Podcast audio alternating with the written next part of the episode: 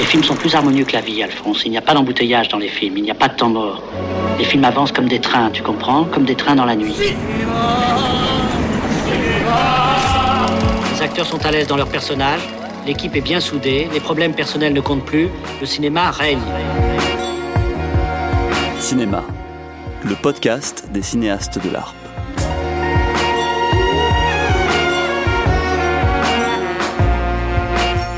Cinéaste de documentaire et de fiction, nous avons eu envie de mieux connaître Dominique Cabrera. Elle a accepté de partager avec nous ses références culturelles et artistiques, les films qui lui ont fait aimer le cinéma, les livres qui ont changé sa vie ou les villes qui comptent pour elle. Bref, une rencontre artistique comme un portrait chinois. Je m'appelle Dominique Cabrera, je suis réalisatrice. Je suis née au XXe siècle. J'ai fait des films dits de fiction, j'ai fait des films dits documentaires. Bien sûr, dans le fait de faire des films de fiction ou des films documentaires, il y a beaucoup de différences euh, de positionnement social, de relations avec la petite machine pour fabriquer des films, mais j'ai l'impression de faire du cinéma quoi tout le temps. Euh. Par exemple, ce matin, euh, avec mon téléphone au café, j'ai fait un plan. Donc c'était un plan documentaire. Et puis il y avait des passants qui descendaient la rue, il y en avait énormément parce qu'ils allaient au travail, il était très tôt. Et au bord du plan à gauche, il y avait quelqu'un qui buvait un café puisque j'étais dans le café.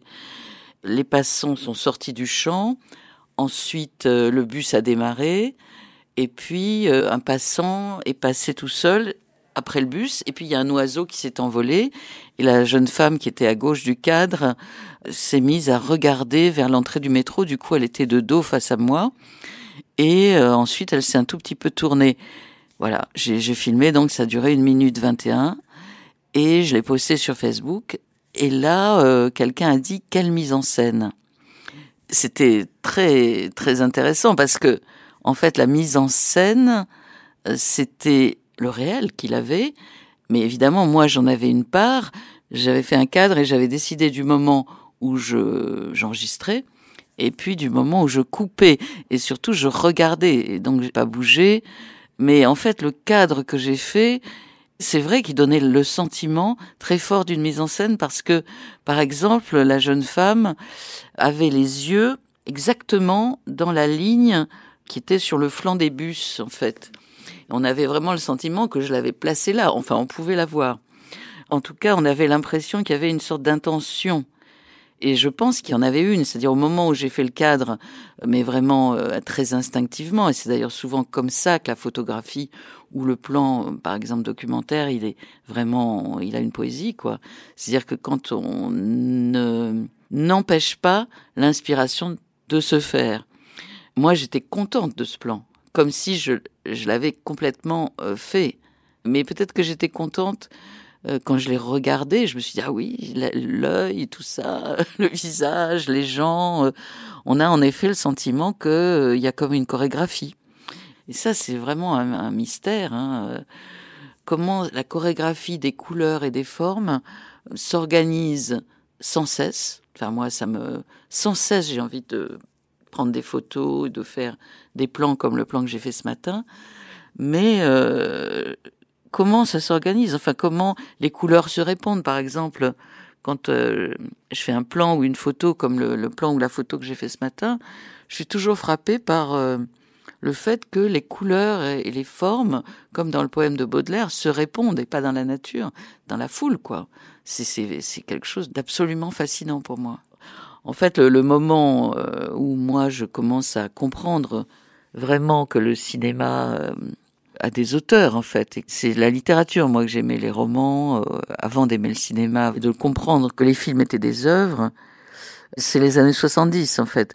Dans les années 70, je suis adolescente et je commence à aller au cinéma. Et là, il y a beaucoup de films.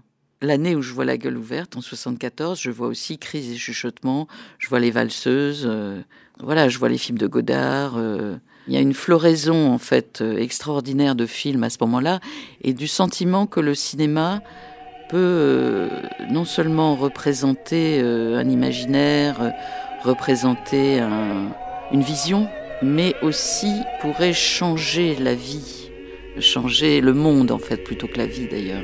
La vie, toi, quand tu essayes. Hein Bon, là. Toi, c'est joli en jaune. Hein, ma puce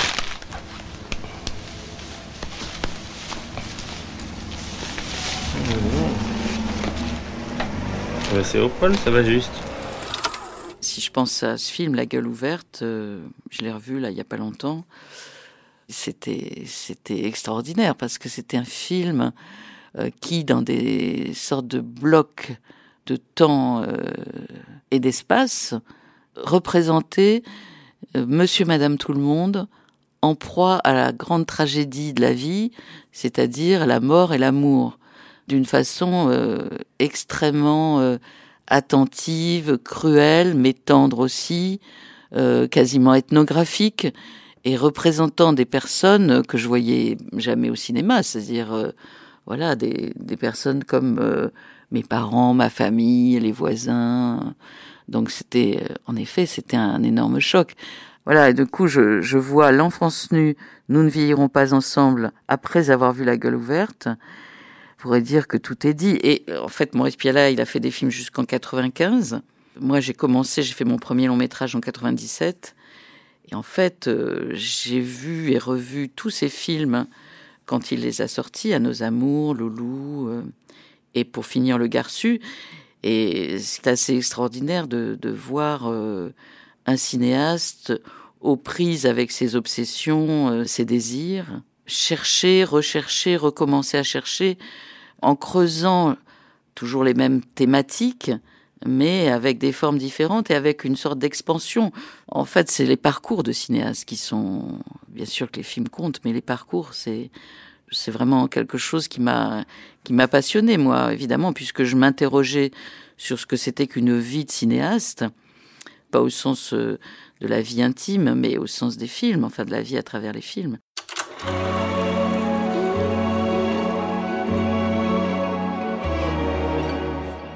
les livres euh, il y en a eu beaucoup hein, évidemment euh. je peux penser à Proust la recherche du temps perdu je me souviens que j'avais demandé euh, la recherche du temps perdu à Noël, je devais avoir 13-14 ans.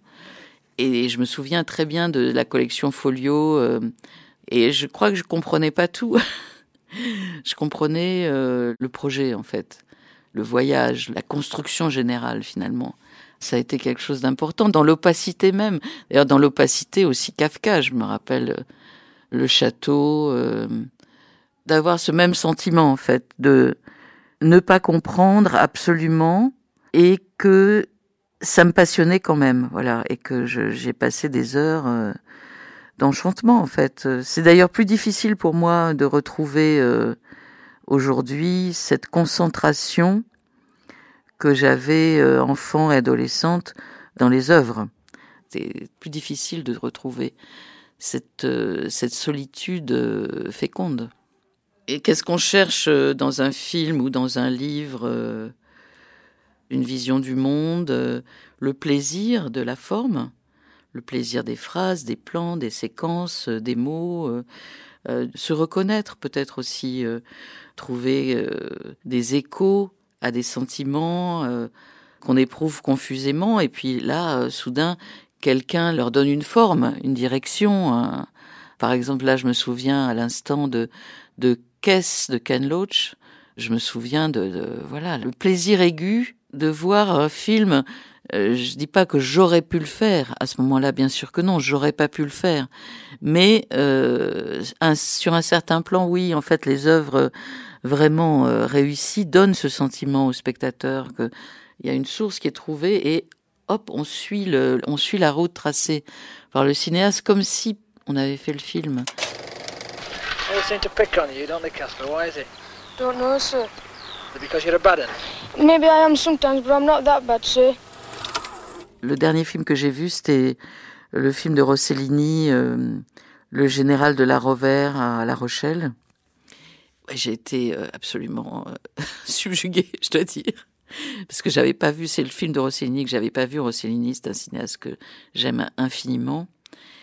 Et là, ça m'a, ça m'a vraiment passionné. Mais justement, comme si j'avais rencontré Rossellini Et j'avais discuté avec lui. Ah oui, alors euh, là, c'est un film très fictionnel, mais il y a quand même des thèmes qui reviennent. Et alors, pourquoi t'as fait ça? Enfin, vous voyez, c'est c'était plus peut-être comme cinéaste que j'étais absolument épatée en fait par le film. Et puis l'année dernière, il y, a un film soudanais qui s'appelle, qui m'a fait un peu ce, ce, sentiment comme ça de de reconnaître quelqu'un en fait. Talking About Trees, euh, je sais pas si vous avez vu ce film-là. Euh, voilà, c'est un film sur des, des vieux cinéastes euh, au Soudan qui essayent de rouvrir une salle de cinéma et qui euh, parlent de leur vie, en fait, de leur vie de cinéaste. Euh, extraordinaire. C'est un film documentaire et fictionnel à la fois, avec énormément d'humanité. Pour moi, c'est un film qui donne le sentiment d'être civilisé, humain que les rapports euh, amicaux, sociaux euh, peuvent être euh, une sorte d'art en fait. C'est un film magnifique.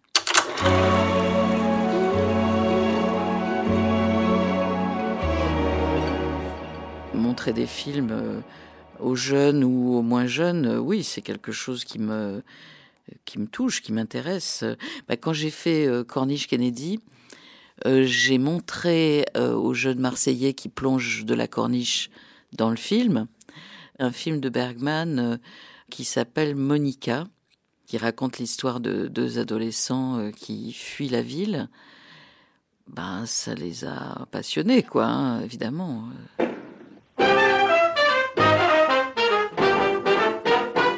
J'étais euh, adolescente, jeune cinéphile, en fait, j'enregistrais les films J'enregistrais les films euh, dans la salle de cinéma euh, et je me passais des cassettes après. Et donc euh, j'ai beaucoup écouté de films. Ben là, par exemple, ce qui me vient à l'esprit, c'est le début de Au hasard Balthazar. On entend l'âne et puis on entend la jeune fille appeler. Et ce son, euh, ce sont des appels là. Euh, je sais pas, il y a quelque chose dans cette voix qui est à la fois fermée et ouvert. C'est difficile à décrire un son qui m'a toujours transporté. Donne-le nous. Il nous faut. Les enfants, c'est impossible.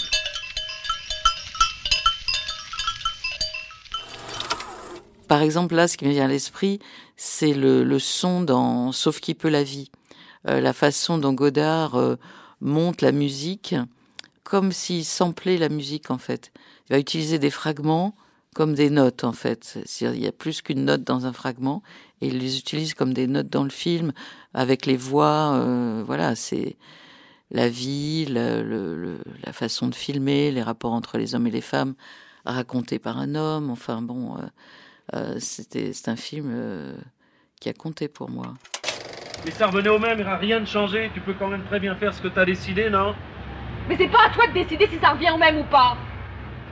Je peux penser, oui. Pourquoi tu veux toujours penser à ma place? Bah la musique, euh, voilà, évidemment, je pense à Jacques Demy. Euh, comme beaucoup, je connais par cœur les chansons des films de Jacques Demy. Et là, il y a pas longtemps, j'ai revu euh, Une chambre en ville. Alors j'aime beaucoup ce qu'a fait Michel Legrand dans les films de Demy, mais là c'est Colombier et c'est magnifique. Euh, le début de Une chambre en ville, c'est une manifestation. Et en fait, c'est très intéressant parce que c'est rare que dans une comédie musicale, on fasse de la musique avec une manifestation. On, a euh, les manifestants et les, les forces de l'ordre qui chantent. Euh, je vais pas vous le chanter, mais bon, ça chante dans ma tête en tout cas.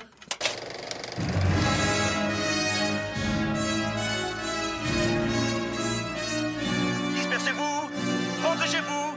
Nous vous demandons de rentrer chez vous.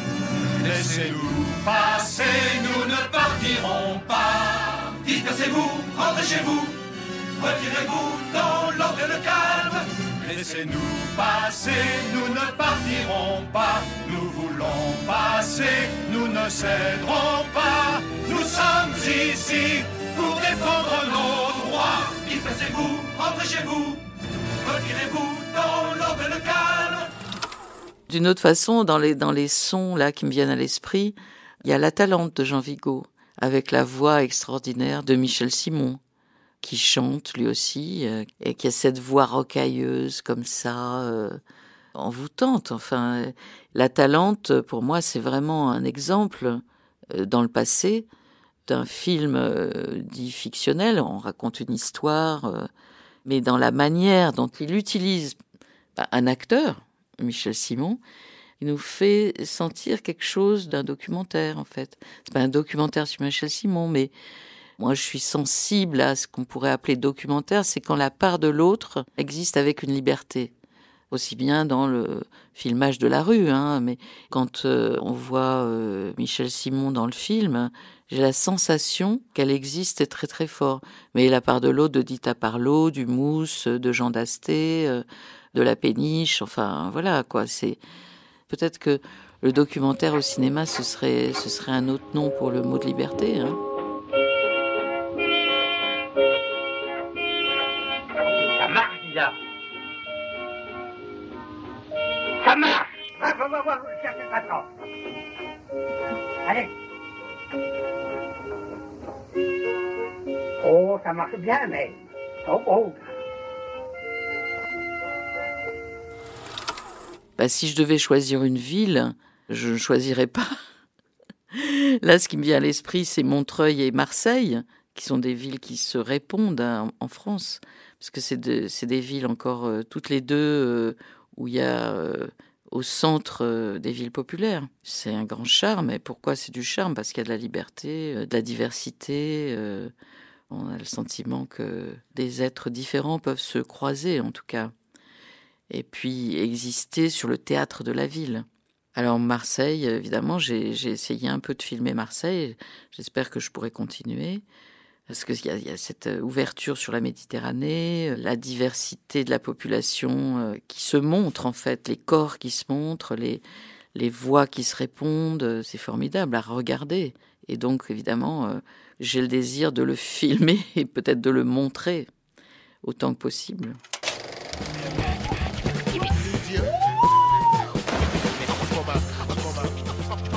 J'ai envie de sauter de là-haut. Tu me montres? Dis, je te montre là, tu m'embrasses Ça marche. Alors j'ai cherché des objets et alors je suis venue avec un, une sorte de porte-aiguille qui a été brodé par ma maman. Alors il y a la date sur le porte-aiguille, c'est 2010. Euh, c'est tout petit, ça tient dans la main euh, et les points sont très très très petits. C'est vraiment un ouvrage précieux en fait, hein, parce que on a l'impression que c'est presque dans le tissu, en fait, comme si il n'avait pas été brodé. Il y a des fleurs, euh, il y a une phrase brodée pour arrêter le temps. Et ma maman l'a brodé l'année de la mort de mon père. Et, c'est un espèce de chef-d'œuvre, en fait, qu'elle a fait pour euh, éloigner le chagrin euh, qui rendait la vie impossible. Voilà, j'espère que ce sera mon prochain film. Alors, c'est un objet du passé et un peu peut-être de l'avenir.